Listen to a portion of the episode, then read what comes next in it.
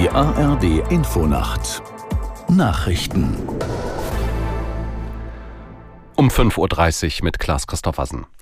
Die Gewerkschaft der Lokführer GDL darf wie geplant streiken. Das entschied das Arbeitsgericht in Frankfurt am Main und lehnte damit einen Eilantrag der Deutschen Bahn ab.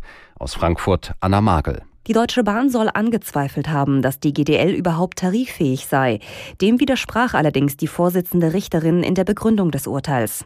Die Bahn erklärte kurz darauf, in Berufung zu gehen und in der zweiten Instanz vor dem Hessischen Landesarbeitsgericht das Urteil überprüfen zu lassen. Die GDL plant von Mittwoch bis Freitag einen bundesweiten Ausstand. Der Güterverkehr soll bereits ab heute Abend bestreikt werden. Damit will die Lokführergewerkschaft Druck ausüben in den laufenden Tarifverhandlungen. Bundesgesundheitsminister Lauterbach kommt heute zu einem Spitzentreffen mit Vertretern der niedergelassenen Mediziner zusammen. Dabei soll es um Erleichterungen für Hausärzte gehen. Katharina Seiler fasst zusammen, was diese vom Bundesminister fordern. Die Hausärzte fordern, dass der Gesundheitsminister endlich sein Versprechen einhält und das Budget für die Ärzte abschafft. Das reglementierte Budget für die Ärzte hat zur Folge, dass sie am Ende eines Quartals, wenn sie sehr viele Patienten behandelt haben, sie von den Krankenkassen für weitere Patienten kein Geld mehr bekommen. Außerdem wollen die Hausärzte vom bürokratischen Aufwand, den sie treiben müssen, entlastet werden. Und sie wollen, dass die Politik sich stärker dafür einsetzt, dass die Hausarztpraxen die erste Anlaufstelle für die Patienten sind und sie es sind, die dann weiter zu Fachärzten überweisen.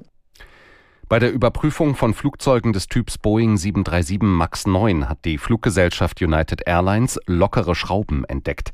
Die mutmaßlichen Mängel wurden demnach im Zusammenhang mit dem Einbau von Abdeckplatten entdeckt, die einen nicht benötigten Notausgang verschließen. Bei einem Flugzeug gleichen Typs von Alaska Airlines war eine solche Platte während eines Flugs am Freitag herausgebrochen. Der Flieger musste notlanden. Die US-Luftfahrtaufsicht FAA hatte daraufhin ein Startverbot für den Boeing-Typ verhängt. Zahlreiche Menschen in Deutschland und darüber hinaus trauern um Franz Beckenbauer. Neben Vertretern aus dem Sport würdigten etwa Bundespräsident Steinmeier und Kanzler Scholz seine Verdienste.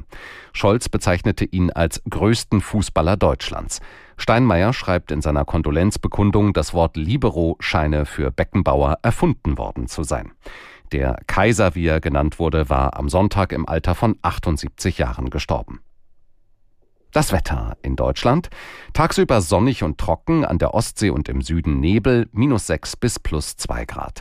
Am Mittwoch in der Südhälfte oft sonnig, im Norden eher trüb, fast überall trocken, minus 3 bis plus 3 Grad. Und am Donnerstag ist es im Südwesten länger sonnig, später gibt es im Osten Schneeschauer. Temperaturen von minus 3 bis plus 4 Grad. Das waren die Nachrichten.